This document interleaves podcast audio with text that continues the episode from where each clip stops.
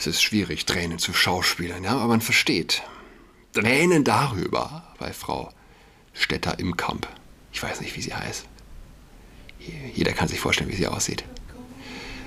Äh, Tränen darüber, dass der Analsex zwischen zwei Männern, dem Vaginalsex zwischen Mann und Frau, nicht gleichgestellt wurde.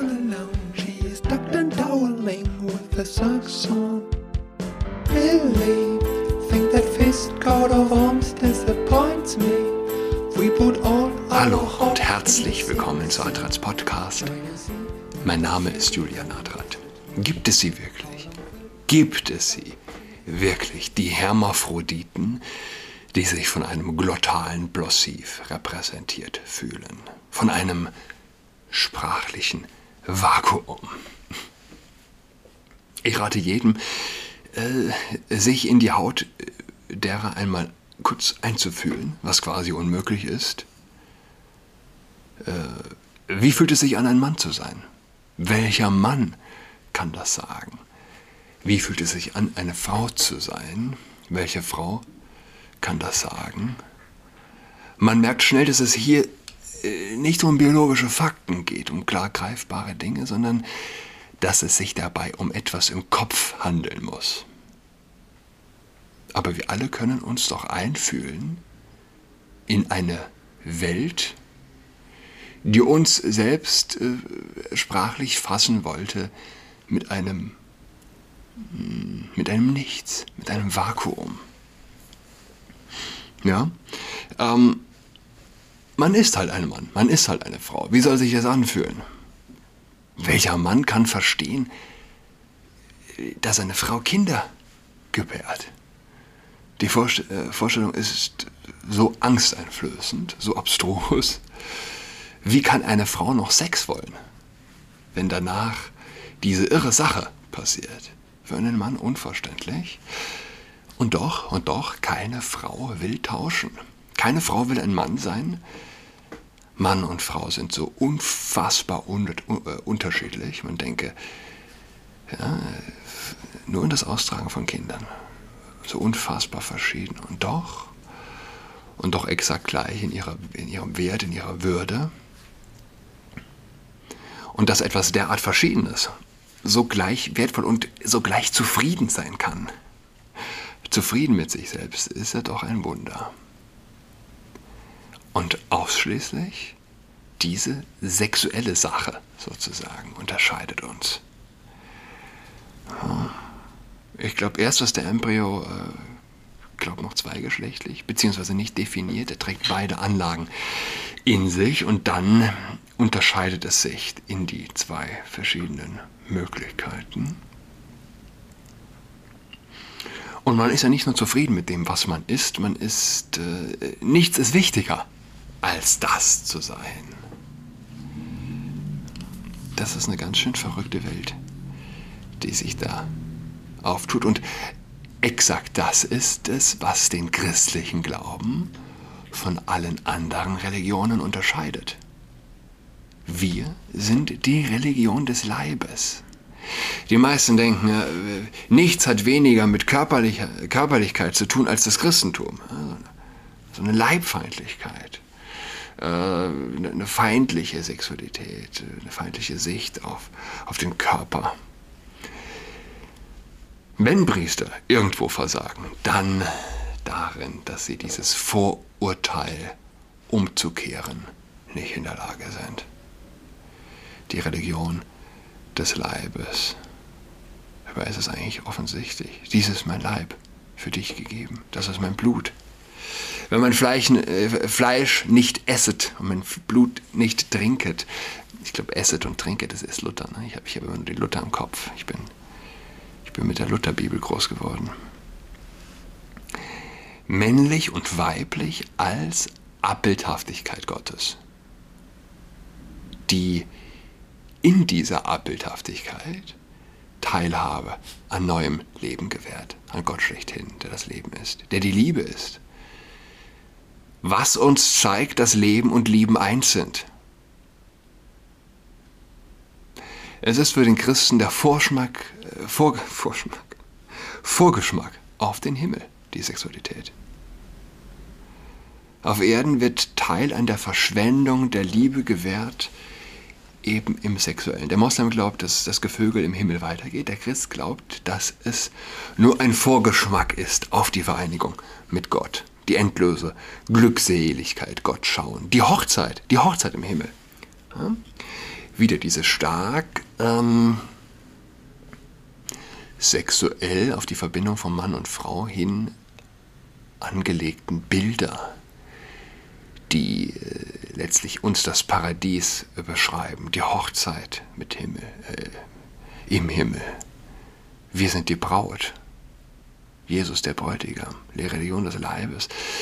Es durchzieht die Schöpfung, unsere Welt. Körperlichkeit. Es gibt keine Intelligenz ohne Körper. Die KI beginnt das gerade erst zu verstehen, wie unerlässlich der Körper ist. Embodiment. Und es gilt heute, was immer galt. Es ist der größte Vorteil als Wissenschaftler, den du haben kannst, Christ sein. Die Treffhaltigkeit im Hinterkopf zu haben und die, und die Wichtigkeit des Körpers zu kennen. Das gilt auch für Nicht-Naturwissenschaftler. Jede gute Arbeit besteht aus drei Teilen. Jede gute Musik. Der Kern einer Sache offenbart sich immer dreifaltig. Und es sind Fähnchen im Wind, die glauben, sie seien wissend ohne Bibel.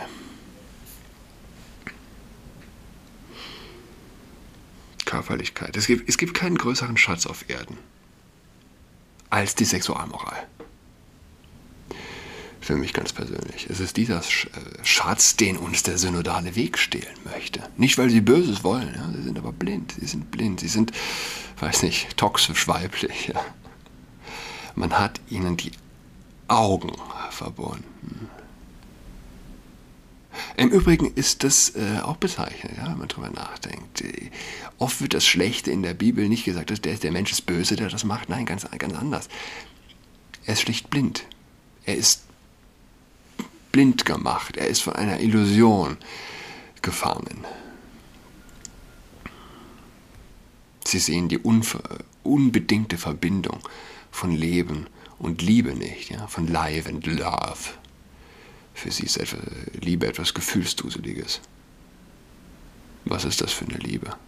Ich habe ein TikTok-Video gesehen mit äh, Keanu Reeves. Und die Moderatorin sagt zu Keanu Reeves, Keanu Reeves ist der Schauspieler von Matrix. I'm not a lover, I'm a fighter, sagt sie. Nee, nee, Quatsch, nee, umgekehrt glaube ich. Ich glaube, sie sagt, äh, I'm a fighter, not a lover. Und Keanu Reeves entgegnet, nein, nein, wenn du äh, ein Lover sein willst, dann musst du auch ein Fighter sein. Denn was ist das für eine Liebe, für die du nicht kämpfst? Tränen. Wie heißt die Vorsitzende des ZDK? Imke Stetter-Kamp, irgendwie sowas. Sie hat geweint als die Abstimmung gegen den Wunsch nach einer Neubewertung der Sexualmoral ausfiel,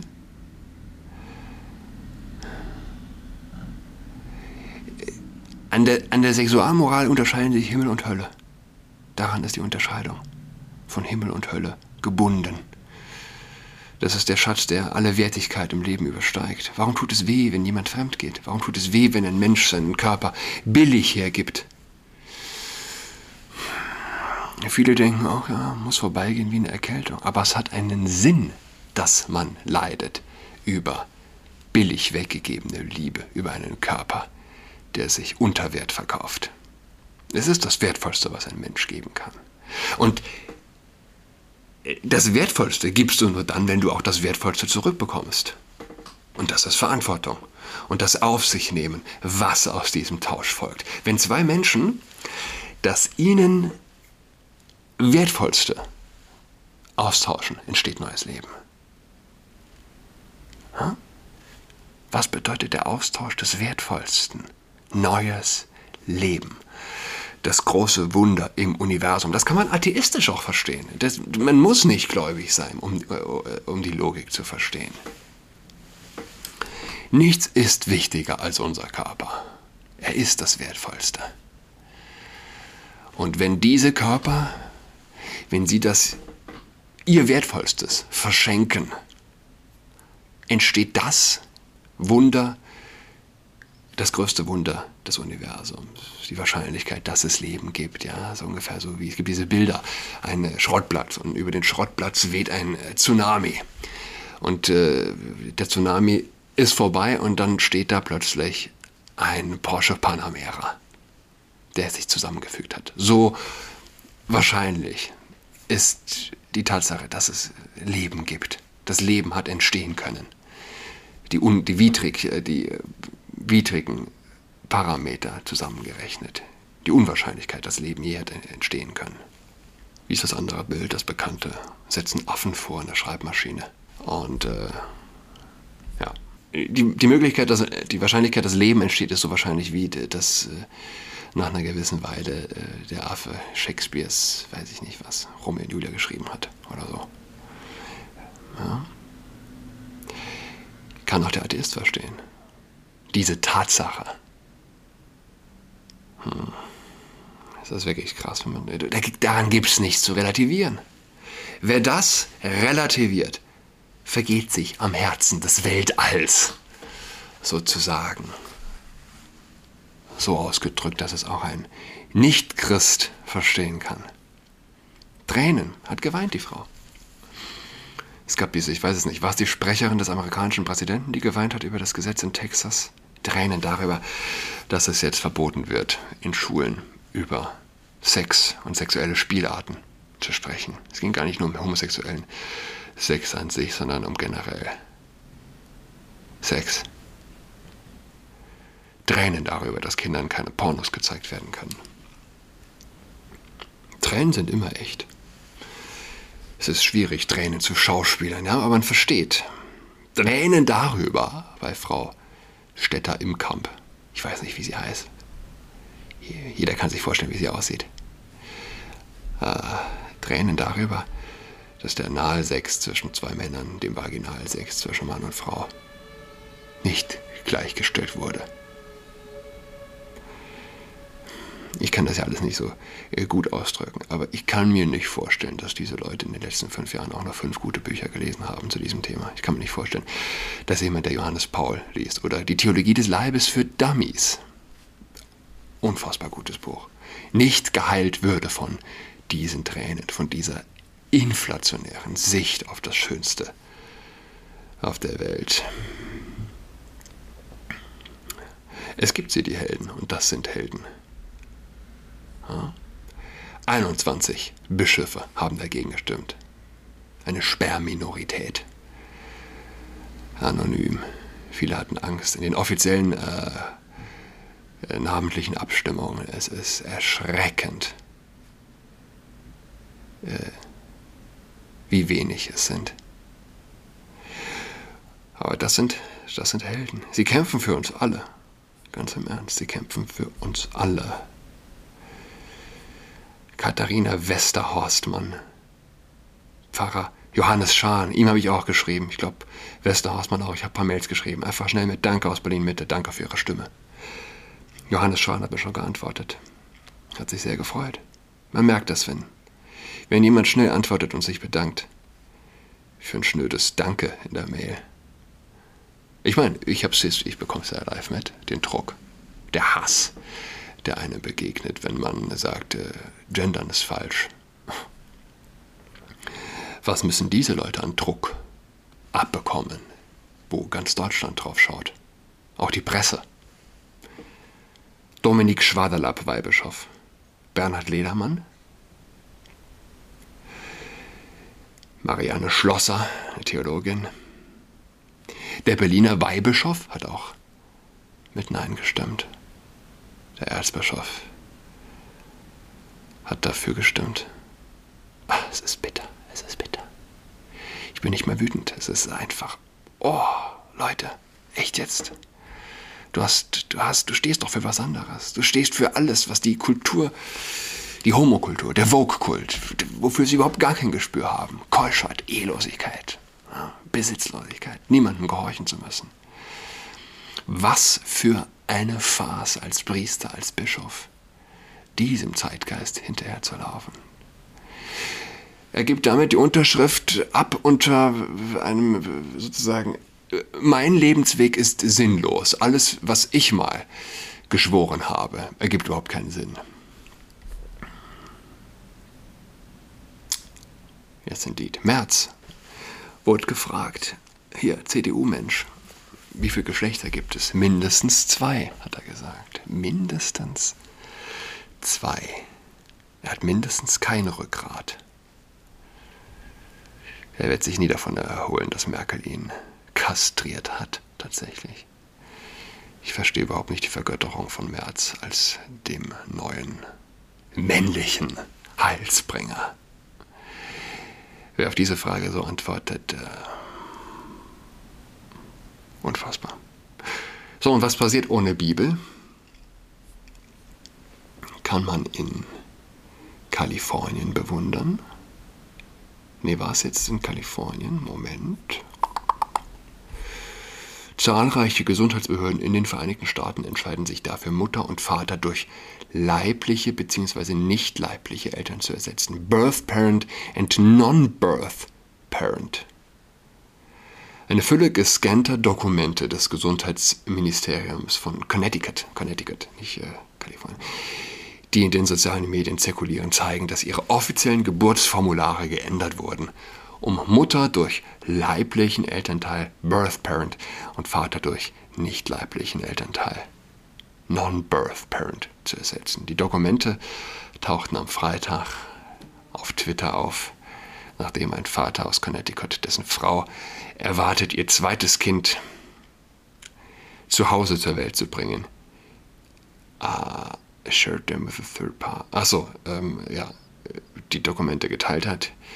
Der Papierkram war merklich anders als bei der ersten Hausgeburt.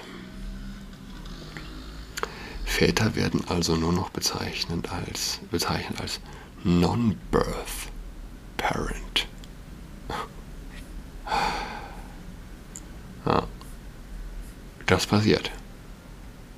Ohne Bibel. Am Samstag ist der Marsch für das Leben. Ja, ebenfalls Helden. Ich wünsche allen ein schönes Wochenende. Bis nächste Woche. Tschüss.